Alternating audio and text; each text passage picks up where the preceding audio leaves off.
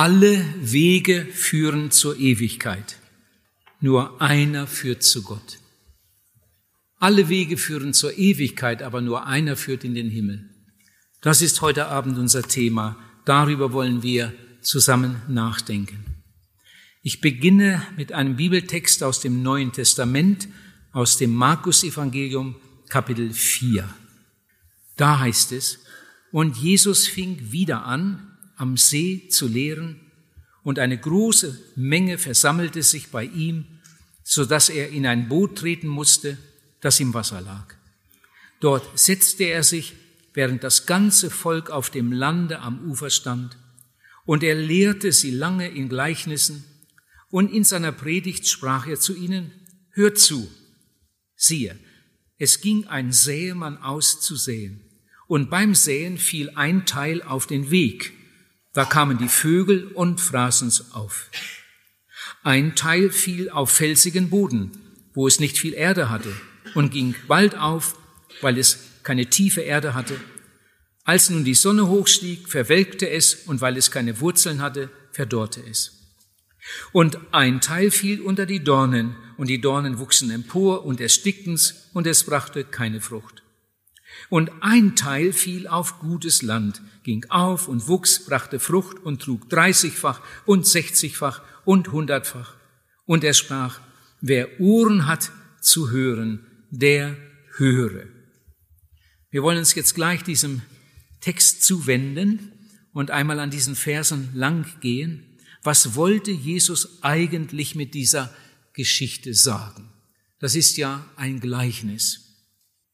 In Vers 3 steht, ein Säemann ging aus zu säen. Im Matthäusevangelium Kapitel 13 wird diese äh, Geschichte auch wiedergegeben. Und da steht Matthäus 13, Vers 37, der den guten Samen sät, ist des Menschen Sohn. Also Jesus ist der Säemann. In Lukas 8 finden wir die Geschichte auch. Und da steht in Vers 11, der Same ist das Wort Gottes. Im Matthäusevangelium Kapitel 13 wird die Geschichte auch wiedergegeben und da steht in Vers 38, der Acker ist die Welt. Und Vers 39, die Ernte ist das Ende der Weltzeit. Wunderbare Erklärung. Der den guten Samen sät, ist Jesus, der Same ist das Wort Gottes, der Acker ist die Welt und die Ernte ist das Ende der Weltzeit.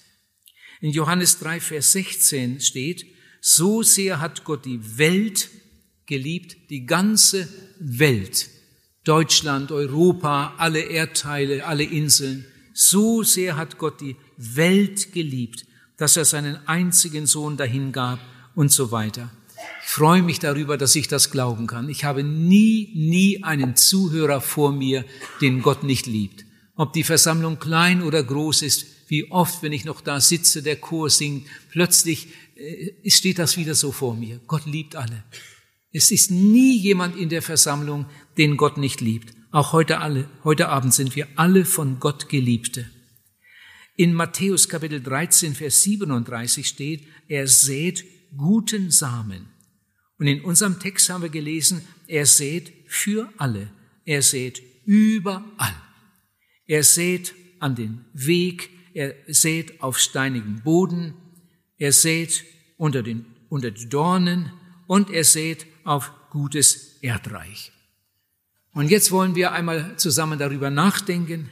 Erstmal die Frage, was und wer ist eigentlich damit gemeint? Erstens, ein Teil fiel auf den Weg. Das sind die Menschen, bei denen alles Heilige mit Füßen getrampelt wird. Die sind eigentlich uninteressiert, die sind ablehnend, für so etwas haben die überhaupt keine Zeit. Die Menschen sind damit gemeint. Zweitens, ein Teil fiel auf steinigen Boden. Die Menschen sind eigentlich interessiert, ein bisschen, aber ihre Herzen sind steinhart. Sie öffnen sich in Wirklichkeit nie so richtig. Und der Same, das Wort Gottes, dringt nicht ein. Jesus sagt an einer anderen Stelle, sie sind wetterwendisch. Sie haben ihre Religion, sie gehen vielleicht auch mal zur Kirche, aber gleichzeitig leben sie in der Sünde. Sie wollen überall gut angesehen sein. Und dann die dritte Gruppe, ein Teil fiel unter die Dornen. Diese Leute machen einmal einen vielversprechenden Anfang, die gehen vielleicht sogar mal nach vorn, aber das hält nicht. Nach einiger Zeit ist, ist alles überwuchert und alles kaputt. Und das Schlimmste ist, das Schlimmste ist, dass alle drei keine Frucht bringen. Auf dem Weg gibt's keine Frucht, auf steinigem Boden gibt's keine Frucht und unter den Dornen gibt's auch keine Frucht. Zum Glück ist dann noch diese vierte Gruppe. Da steht für die vierte Gruppe, Jesus vergleicht sie mit dem guten Erdreich.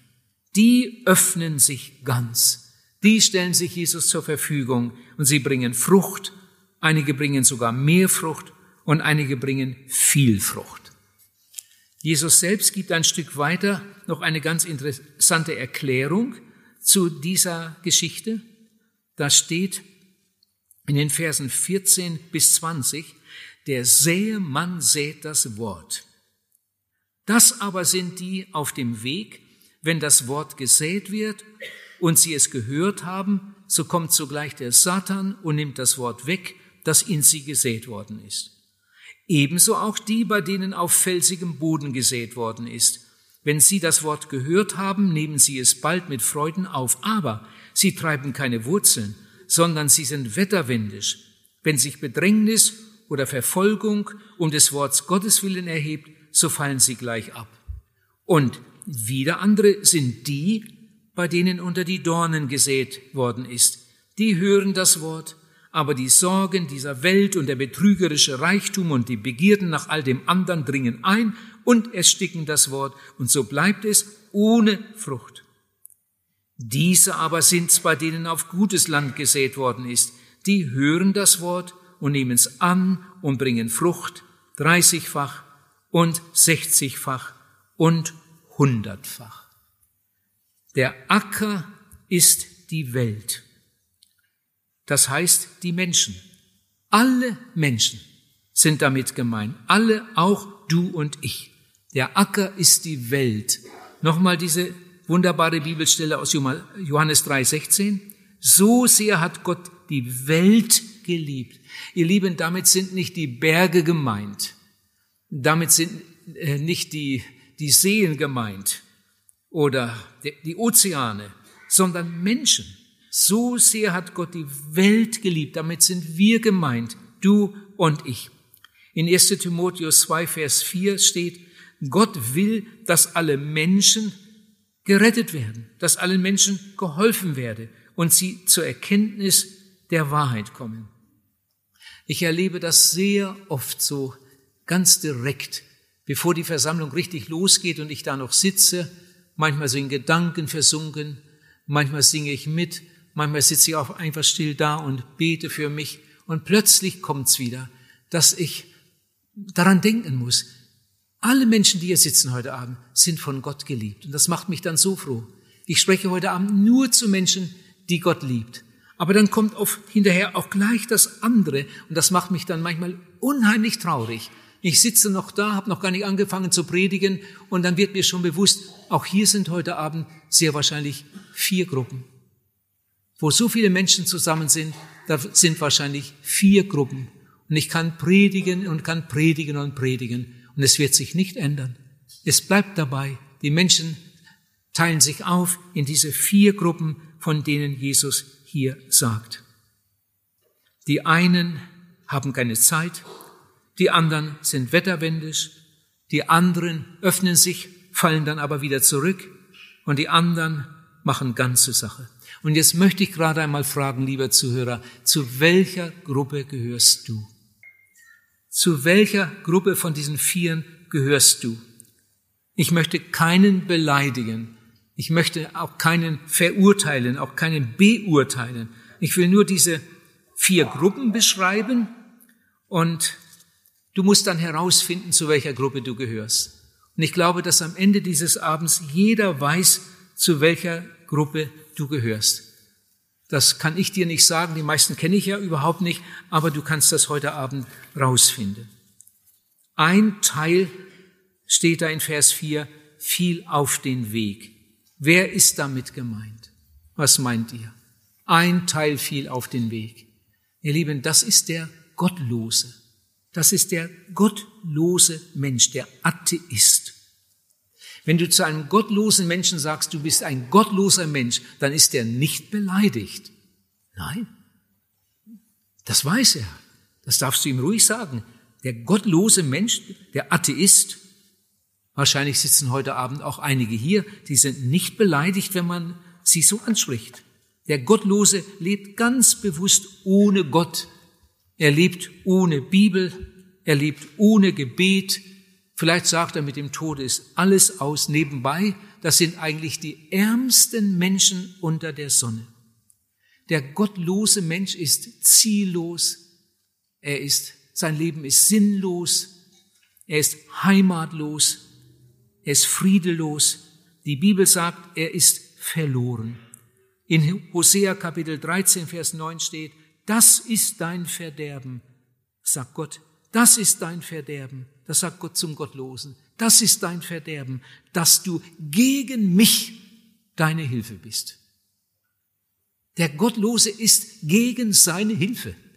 Er will mit Gott nichts zu tun haben. Ganz arme Kreaturen. Das ist dein Verderben, dass du gegen mich deine Hilfe bist. Der gottlose Mensch ist ein verlorener Mensch. Pastor Kemner hat einmal gesagt, beneide nie einen Gottlosen. Und wenn der zwei Frauen hat und drei Häuser und vier Autos, beneide nie einen Gottlosen. Er hat ungeheuer viel zu verantworten. Die Bibel spricht so viel über Ernte und über Abrechnung. Auf den Gottlosen wartet nicht nur das Gericht. Die Bibel sagt, Jammer und Herzeleid wird über all die Menschen kommen, die in der Sünde weiterleben obwohl sie die Wahrheit gehört haben. Lieber Zuhörer, ist das vielleicht deine Geschichte? Ist das vielleicht deine Geschichte? Vers 5. Ein Teil fiel auf steinigen Boden. Wer ist denn damit gemeint? Ein Teil fiel auf steinigen Boden.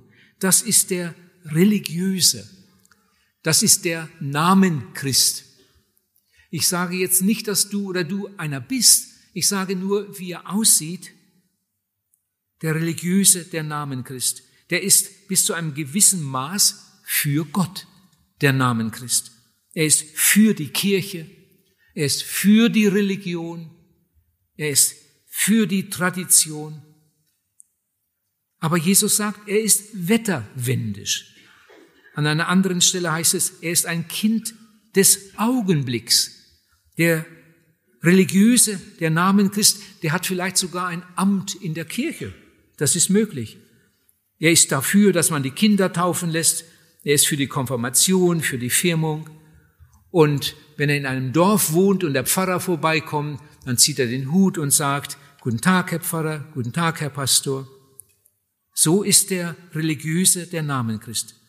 Der ist auf der einen Seite so ein bisschen fromm, passt sich an, und auf der anderen Seite liebt er die Sünde. Im Geschäft nimmt er es nicht so genau. Äh, ich habe vor einiger Zeit, ja liegt schon länger zurück, habe ich mal etwas erlebt an einer Tankstelle. Das war interessant. Ne, ich hatte getankt und mein Auto war furchtbar dreckig und ich wollte zum Dienst. Aber an dem Tag schien die Sonne, es war wieder, wieder hell geworden paar Regentage lagen hinter uns. Mein Auto sah eigentlich schlimm aus. Und dann sah ich da diese Tafel, Autowäsche, die verschiedenen Preise. Und dann habe ich gedacht, oh, ich fahre da noch durch und dann ist das Auto wieder sauber. Und dann war ich an der Kasse und habe äh, meinen Kraftstoff bezahlt. Und dann habe ich gesagt, ich hätte gern noch eine Autowäsche. Und äh, welche? Dann habe ich gesagt, die da, die da unten. Ja, und äh, dann habe ich das auch bezahlt. Und dann habe ich gefragt, kann ich dafür auch eine Quittung haben? Aber eine richtige Quittung, die man auch fürs Finanzamt gebrauchen kann. Ja, natürlich. Dann nahm sie den Block und dann hat sie angefangen zu schreiben oder wollte gerade anfangen und dann fragt sie mich, die Dame da an der Kasse, er fragt sie mich, was soll ich denn draufschreiben? Das sind ja viele, viele Autowäschen. Äh, eine für, für neun Euro und die andere für 16. Und welche soll ich Ihnen aufschreiben? Äh, da habe ich gesagt, ja, die, die, das ist meine. Ja, ja, weiß ich ja, aber welche soll ich Ihnen aufschreiben? Wenn Sie die Rechnung fürs Finanzamt brauchen, welche, welche soll ich Ihnen aufschreiben? Da habe ich mich ein bisschen dumm gestellt. Da habe ich gesagt, ja, ja die da, die habe ich doch. Ja, weiß ich doch, aber, aber ich kann doch eine andere aufschreiben. Dann habe ich gesagt, liebe Frau, ich bin Pastor. Und jetzt wollen Sie mich zu einem Betrüger machen? Ich kann euch sagen. Oh, Entschuldigung, Entschuldigung, Herr Pastor, Entschuldigung, Entschuldigung konnte ich ja nicht ahnen. Aber das ist heute so. Äh, das, das machen viele so und, und dann will man ja auch nicht Nein sagen und so weiter. Entschuldigen Sie, Herr Pastor, ich war schon unterwegs, da rief sie noch, Entschuldigung, Herr Pastor. Ich habe ihr noch ein Traktat gegeben und, und dann habe ich traurig den Laden verlassen. In was für einer Gesellschaft leben wir eigentlich? Ihr Lieben, so, so lebt man in Deutschland und nicht nur in Deutschland. Furchtbar. Aber das ist der, der religiöse, der Namen Christ, der ordnet sich da auch ganz schön, ganz leicht ein. Er liebt die Sünde, er liebt die Lüge.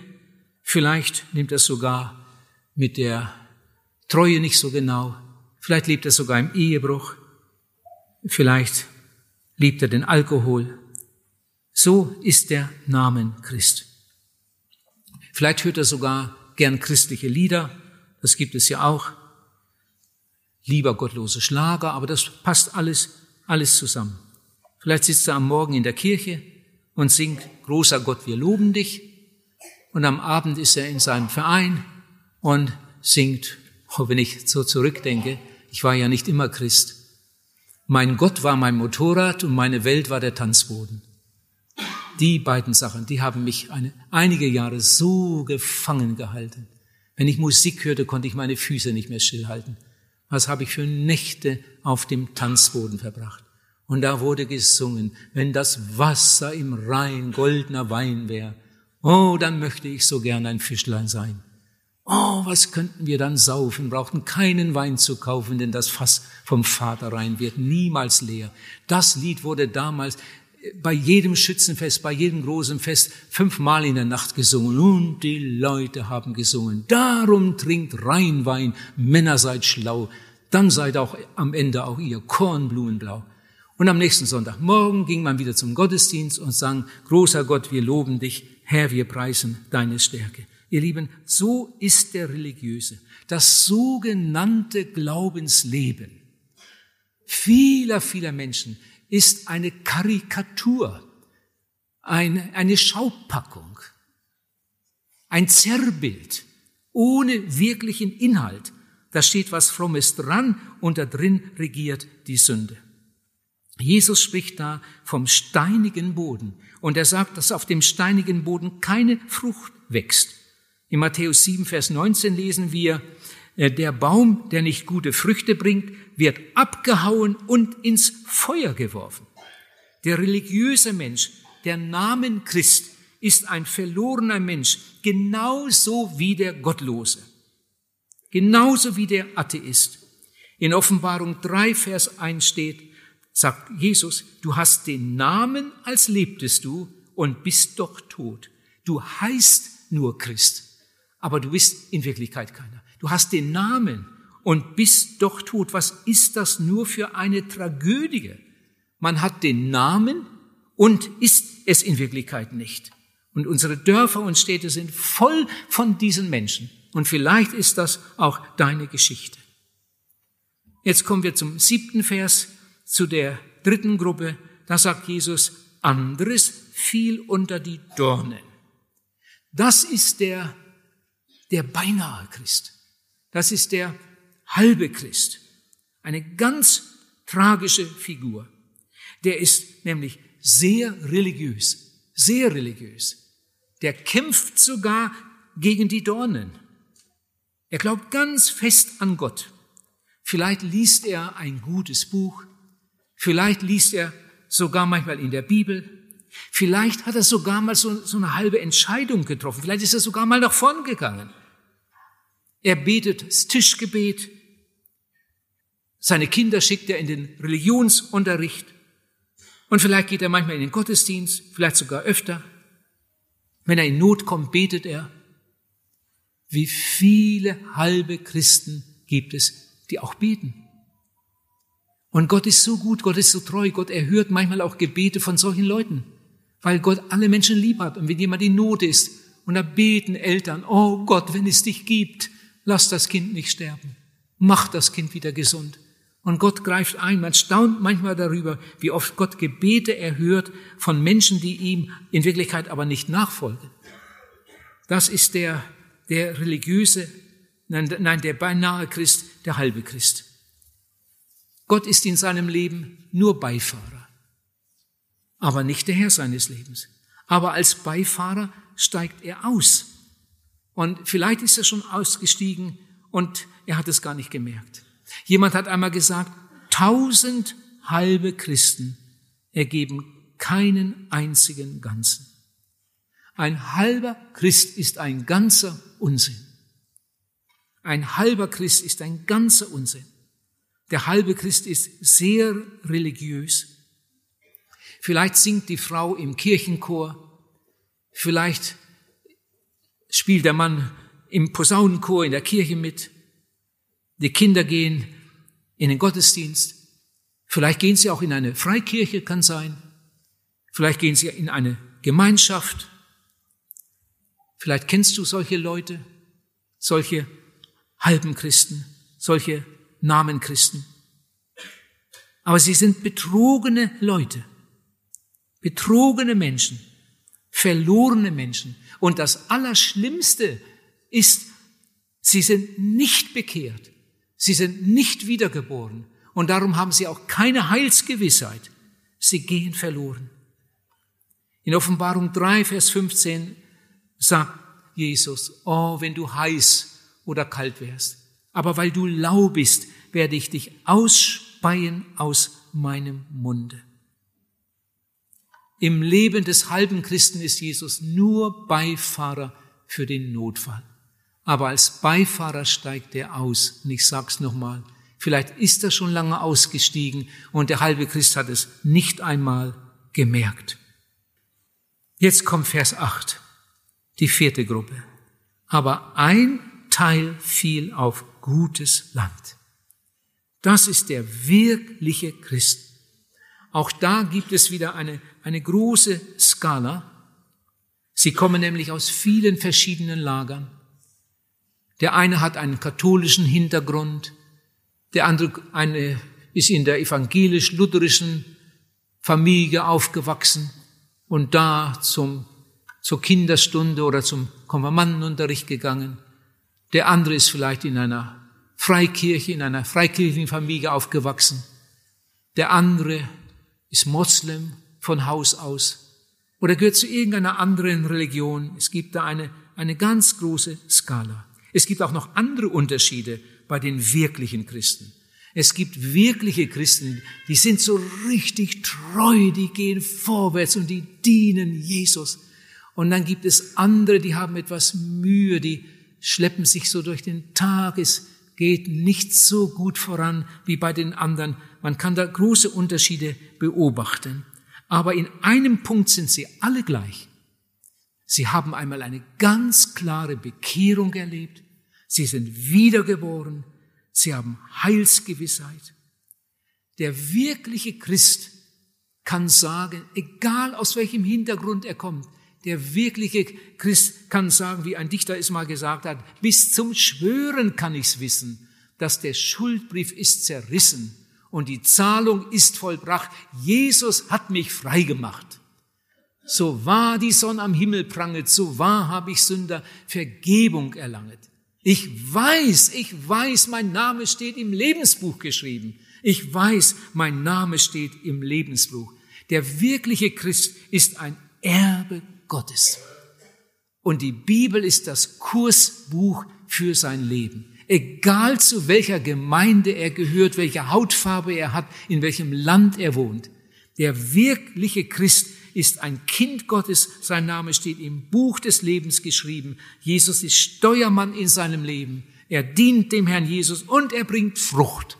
Auch da gibt es wieder einen Unterschied. Jesus sagt 30-fach und 60-fach und 100-fach. Jetzt möchte ich fragen, lieber Zuhörer, zu welcher Gruppe gehörst du? Zu welcher Gruppe gehörst du? Da ist der Gottlose, dann der Religiöse, dann der halbe Christ und dann der wirkliche Christ. Ich glaube, du weißt es. Musst ja nicht laut sagen, wenn ich frage, zu welcher Gruppe gehörst du? Vielleicht möchtest du heute Abend wechseln. Ich will einmal Menschen diesen Gruppen zuordnen, damit wir das noch besser verstehen. Ich habe überlegt, welchen Menschen könnte ich nehmen, um den Gottlosen noch besser zu beschreiben.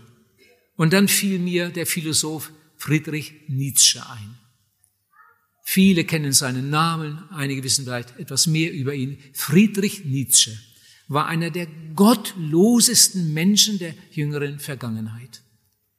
Er hat vielen Menschen äh, das letzte Stück Glauben genommen, durch seine Schriften, durch seine Reden. Ein ganz, ganz schlimmer Typ. Das Traurigste an seiner Geschichte ist, dass er eine gläubige Mutter hatte. Und wie alle gläubigen Mütter hat Mutter Nietzsche wahrscheinlich auch für ihren ihren Sohn, für ihren Friedrich gebetet. Und der Friedrich hat sogar am Anfang, äh, ja, hatte er keinen Widerstand gegen das Christentum. Er war sogar sehr offen. Er hat sogar einmal gedacht, er sollte Theologie studieren. Und dann kam er in schlechte Gesellschaft und dann kam er auf eine ganz andere Spur und er wurde der, einer der gottlosesten seiner Generation.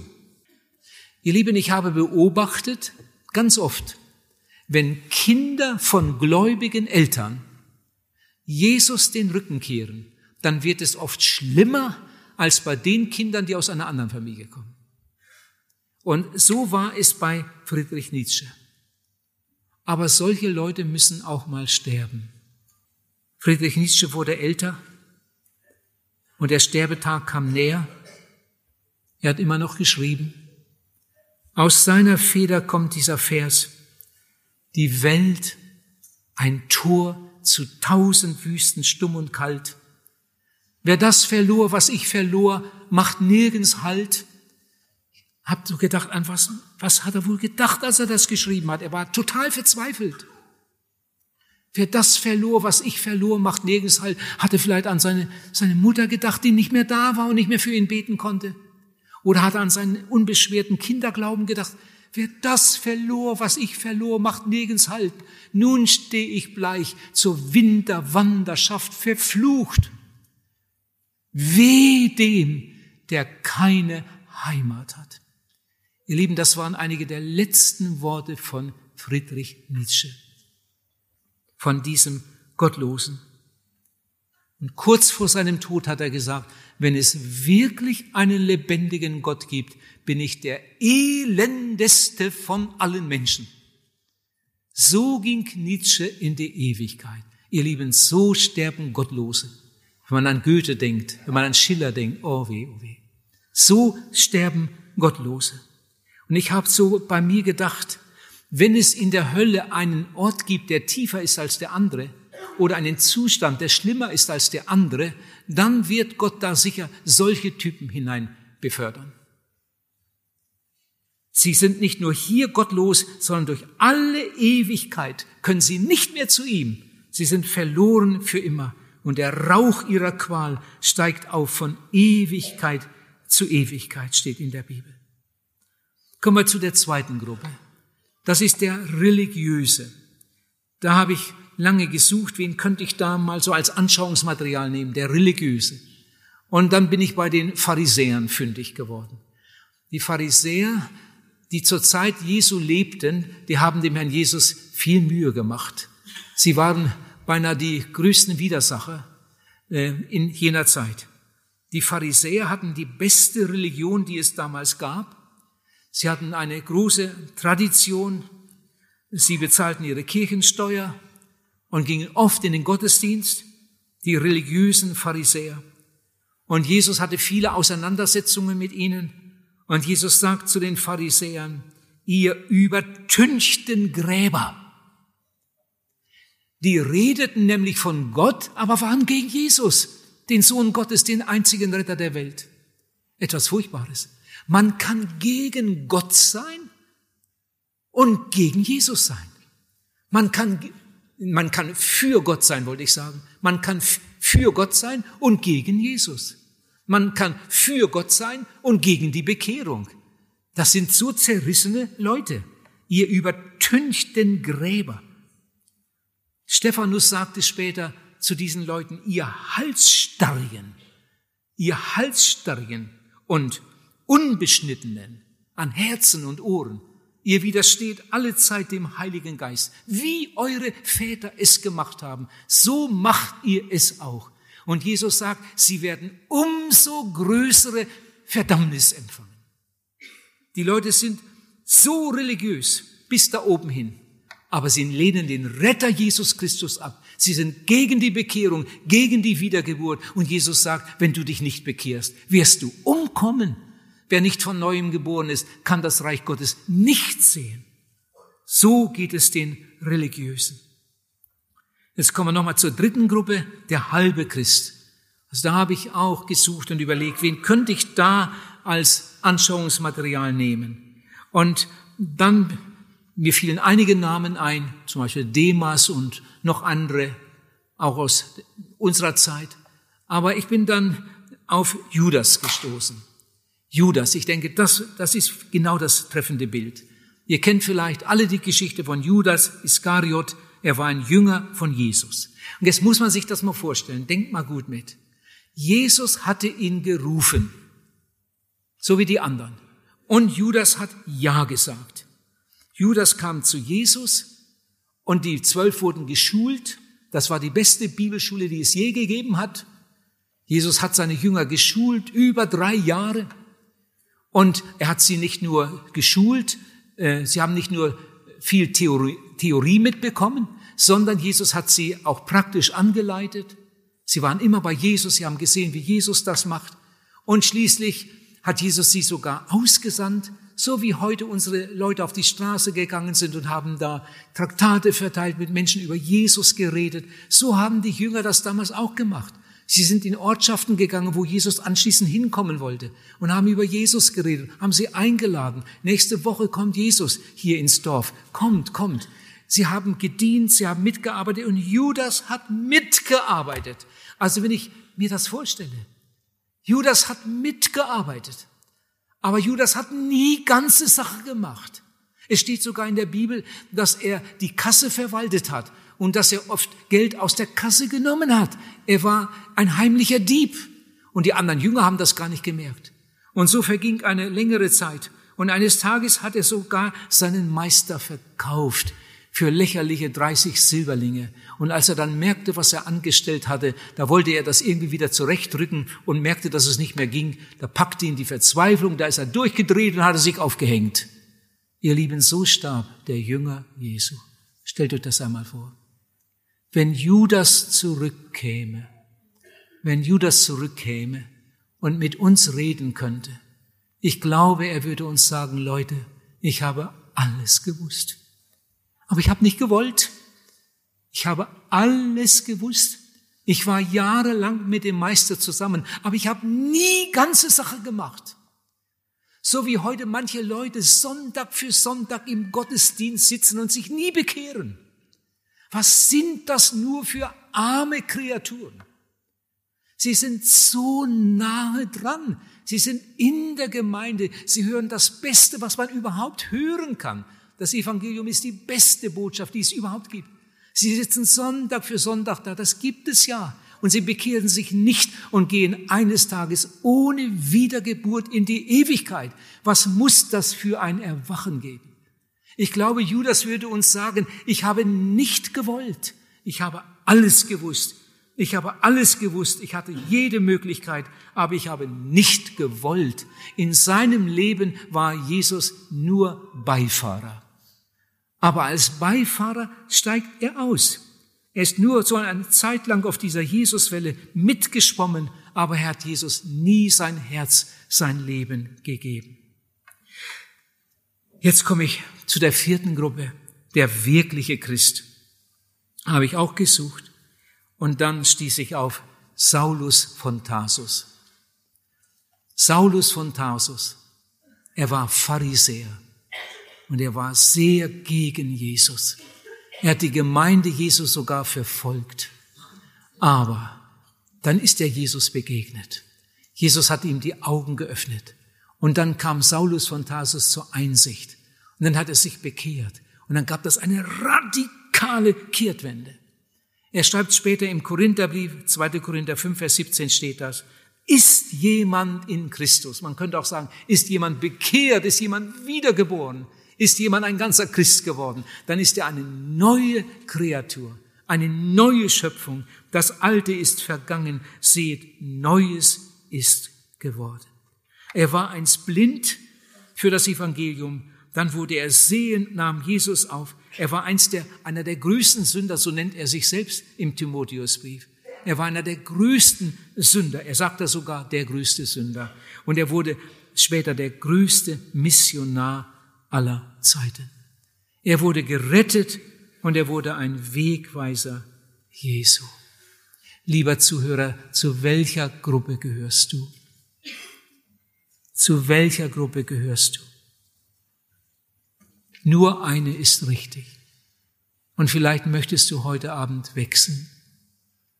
Ich möchte dich dazu ermutigen, dich herzlich einladen. Ich will euch ein Erlebnis erzählen, das ich in Frankreich hatte. Da habe ich in den ersten Jahren auch oft evangelisiert. Ich hatte eine Evangelisation in Frankreich in einer großen Kirche. Der Pfarrer war ein bekehrter, wiedergeborener Mann. Er hatte sich während des Theologiestudiums in Paris bekehrt und war dann schließlich Pfarrer in einer Gemeinde geworden und hat da gewirkt und Gott hat ihn wunderbar gebraucht. Die Kirchenleitung, die Kirchenvorsteher waren zum Glauben gekommen. Er hatte Mitarbeiter um sich herum. Und dann hat er mich eingeladen zur Evangelisation. Es war in einem großen Dorf. In dieser Dorfkirche war er Pfarrer. Und ich wohnte bei einem Bauern. Ganz liebe Leute. Ich bin immer zu Fuß am Abend dahin gegangen und dann wieder zurück. Da war die Straßenbeleuchtung, das ging ja gut. Und dort war ein Maurermeister. Der Maurermeister gehörte auch zur Gemeinde, ein ganz treuer Christ. Aber seine Frau war nicht bekehrt. Wir haben oft auch Gebetsgemeinschaft gehabt und habe ich das so mitbekommen, wie sie für diese Frau beteten, dass Gott ihr doch die Augen öffnet, dass sie das erkennt und zu Jesus kommt. Und so vergingen die zwei Wochen. Zwei Wochen dauerte die Evangelisation. Und dann kam der letzte Abend. Oh, was hatte dieser Mann gehofft, seine Frau würde sich bekehren. Die war auch einige Male in der Kirche, aber sie hat sich nicht bekehrt. Und dann kam der letzte Abend. Er war voller Hoffnung, aber sie gingen dann wieder nach Hause. Sie bekehrte sich nicht. Es war sehr still zwischen den beiden. Schließlich sind sie zu Bett gegangen. Es war sehr still im Schlafzimmer obwohl beide lange wach lagen, konnten beide nicht schlafen. Und irgendwann hat die Frau gefragt, bist du noch wach? Da hat er gesagt, ja. Er konnte auch nicht schlafen, hat still gebetet. Und dann hat die Frau gesagt, ich glaube, ich hätte heute Abend doch zurückbleiben sollen. Zack, die Lampe an, das Licht brannte. Frau, was sagst du da? Warum hast du das nicht vorher gesagt?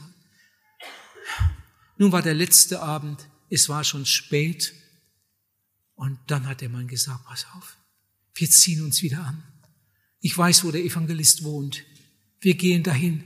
Der ist bestimmt noch in der Kirche. Und wenn er kommt, ich glaube, der nimmt sich noch Zeit für dich. Und sie hat Ja gesagt. Und dann sind sie los, da zu den Bauern, wo ich mein Logis hatte. Und an dem Abend wurde es wirklich spät, der letzte Abend. Die Versammlung hatte um acht angefangen, aber als ich dann rauskam, war es fast Mitternacht. Und dann bin ich zu Fuß los, musste ein ganzes Stück durchs Dorf gehen, und dann ging auch noch die Straßenbeleuchtung aus um Mitternacht. Dann habe ich mich da im Dunkeln durchgetastet, aber auf dem Bauernhof brannte eine helle Lampe, das konnte ich dann schon weitem sehen. Dann war ich da angekommen, dann merkte ich, da brennt noch Licht im Haus.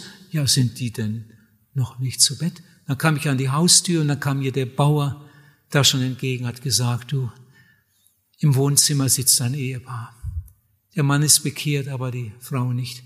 Die sitzt da und weint und möchte mit dir sprechen. Geht das noch? Natürlich. Und dann ging ich ins Wohnzimmer und da saß diese ganz verweinte Frau. Und als ich dann merkte, um was es ging, habe ich den beiden den Heilsweg erklärt, so gut ich konnte. Bekehrung, was das ist, wie das geht und haben Sie das verstanden? Möchten Sie das? Ja, ja, ja, sie möchte das. Dann haben wir die, den Couchtisch weggezogen, dann haben wir uns alle drei hingekniet an der Couch. Habe ich kurz gebetet und dann der Frau gesagt, ich sage Ihnen jetzt ein Gebet vor. Das mache ich ja immer so, wenn sich Leute bekehren wollen, um ihnen, um ihnen zu helfen. Ich sage Ihnen jetzt ein Gebet vor und wenn Sie das ehrlich meinen, können Sie einfach nachsprechen, Satz für Satz. Wir wollen ganz fest glauben, dass Jesus uns erhört. Ja, gern. Da haben wir gebetet und nachher konnte ich dann sehen, als ich meine Augen wieder aufmachte, da war eine große Pfütze auf dem schönen Sofa. Ah, was da alles rauskam aus einigen Öffnungen. Aber das war echt. Das war echt. Als ich dann fragte, haben Sie das, ne, glauben Sie das? Jesus uns jetzt erhört hat. Das glaube ich. Wollen Sie ihm einmal dafür danken, ganz allein? wie die Frau dann gedankt hat. Oh, Jesus, ich danke dir, dass du mir alle meine Sünden vergeben hast, dass du mich angenommen hast, dass ich jetzt ein Gotteskind bin. Das war so eindrücklich, darum weiß ich das auch als noch so genau, sowas kann man ja nicht vergessen. Der Mann hat dann auch noch gebetet, am anderen Morgen haben wir uns noch mal kurz getroffen und dann bin ich abgefahren nach Deutschland. Bei uns im Missionswerk, da wurde in all den 50 Jahren fast immer gebaut. Und vieles wurde in Eigenleistung gemacht. Und oft habe ich auf meinen Reisen gefragt, ob nicht mal jemand seinen Urlaub bei uns verbringen und auf der Baustelle helfen möchte. Und so hatten wir immer wieder auch Freunde, die uns geholfen haben. Und dann stand das in unserem Echo, in dem Mitteilungsblatt, das da liegt, ähm, dass wir Helfer suchen. Und dann rief der Maurermeister an aus Frankreich, äh, ich würde gern zu euch kommen und euch beim Bauen helfen. Und äh, ja, wir haben uns gefreut. Dann hat er gesagt, und meine Frau, die kann so gut kochen, die würde ich am liebsten auch mitbringen. Jawohl, bring die mit. Die Köchin, die ist gerade, gerade jetzt gebraucht. Wir hatten eine ganze Mannschaft auf der Baustelle und die Frau aus Frankreich, die hat wunderbar gekocht, die Mannschaft versorgt und er war auf der Baustelle. Er konnte so gut mit Klinkern umgehen. Die Stellen, die er verklinkert hat, die sind die besten. Aber er hat auch noch die anderen angeleitet und geholfen. Oh, ich denke so gern daran zurück. Und wenn ich manchmal heute um den Bau rumgehe, an dieser schönen Klinkerwand, gehen meine Gedanken heute noch manchmal nach Frankreich zu diesem Ehepaar. Ich weiß nicht, ob die überhaupt noch leben. Vielleicht sind sie beide schon in der Ewigkeit. Aber das war damals echt. Die Entscheidung war echt. Lieber Zuhörer, zu welcher Gruppe gehörst du? Zu welcher Gruppe gehörst du? Du weißt das. Ich kann mir fast nicht vorstellen, dass jemand das nicht verstanden hat. Jesus hat damals die Leute zum Nachdenken gebracht und hat sie eingeladen. Und dazu soll die Geschichte heute Abend auch dienen. Und inzwischen weißt du, zu welcher Gruppe du gehörst. Vielleicht solltest du heute Abend wechseln. Wenn du bekehrt bist, wenn du wiedergeboren bist, wenn du Heilsgewissheit hast, da kannst du gar nicht Gott genug danken. Dann können wir uns um andere kümmern, für andere beten und anderen helfen, dass sie auch zu Jesus kommen. Aber wenn du das noch nicht erlebt hast, dann solltest du das heute Abend erleben. Wenn du das erste Mal heute Abend hier bist und vielleicht zum ersten Mal diese Worte hörst, Bekehrung und Wiedergeburt und so weiter, will ich das ganz schnell noch einmal erklären. Was ist eigentlich eine Bekehrung? Jesus sagt, wenn du dich nicht bekehrst, wirst du umkommen. Und er muss es wissen. Er ist die Wahrheit. Er muss es wissen. Wenn du dich nicht bekehrst, wirst du umkommen. Was ist das eigentlich für die, die es vielleicht noch nie richtig gehört haben? Ein Mensch hat die Predigt gehört, hat seine Sünde erkannt, seinen verlorenen Zustand. Er hat durch Gottes Geist, durch Gottes Wirken, hat er irgendwie erkannt, so wie ich bis jetzt gelebt habe, könnte ich nie und nimmer vor Gott bestehen. Ich bin nicht besser als andere Leute. In meinem Leben ist so viel verkehrt, das passt nicht in den Himmel. Jesus sagt, ich soll mich bekehren. Das heißt, ich komme zu Jesus. Ich komme zu Jesus mit all meiner Schuld im Gebet und bitte ihn um Vergebung. So bekehrt man sich. Man geht im Gebet zu Jesus und bittet ihn um Vergebung seiner Sünde. Man kann sich nicht an jede Sünde erinnern, das kann keiner, aber er kann es. Herr Jesus, ich komme zu dir, so wie ich bin, mit all meiner Schuld, mit meiner ganzen Vergangenheit. Ich bringe dir meine Kindheit, meine Jugend, meine ganze Vergangenheit. In Gedanken, in Worten, in Handlungen, ich bringe es dir. Herr Jesus, vergib mir. Und die Bibel sagt, das Blut Jesu Christi, des Sohnes Gottes, macht rein von aller Sünde. Und nachdem du das gemacht hast, Jesus um Vergebung gebeten hast, machst du dein Herz weit auf und sagst, Herr Jesus, komm in mein Leben, komm in mein Herz. Ich entscheide mich für dich. Ich nehme dich jetzt auf. Und indem du das sagst, Herr Jesus, ich entscheide mich für dich, komm in mein Leben, ich nehme dich auf, kommt der Geist Gottes in deinen Geist und du wirst wiedergeboren zu einer lebendigen Hoffnung. Und dein Name wird eingeschrieben ins Lebensbuch des Lammes. So wie man durch die erste Geburt ein Menschenkind geworden ist, wird man durch die Wiedergeburt ein Kind Gottes, ein Erbe Gottes für alle Ewigkeit. Wenn du das noch nicht gemacht und noch nicht erlebt hast, bitte, bitte mach das heute Abend. Ich kann mir nicht vorstellen, dass einer hier ist heute Abend, der das nicht verstanden hat und der nicht jetzt weiß, zu welcher Gruppe er gehört. Ich glaube, dass eine ganze Menge Leute hier sind, die zu der dritten Gruppe gehören. Halbe Christen. Halbe Christen. Da ist eine ganze Menge schon passiert, aber der letzte Durchbruch ist nicht da und darum ist auch keine Heilsgewissheit. Jesus möchte sie dir schenken. Komm doch zu ihm. In Römer Kapitel 2, Vers 4 steht, merkst du nicht, merkst du nicht, dass dich Gottes Liebe zur Bekehrung ruft? Merkst du das nicht? Merkst du nicht, dass dich Gottes Güte zur Buße leiten will? Ich glaube, viele merken es und sie sind ganz herzlich eingeladen. Jesus meint dich. Oh, der Herr möge uns helfen, dass wir diesen Abend nützen. Zu unserem Heil und zu seiner Ehre. Amen.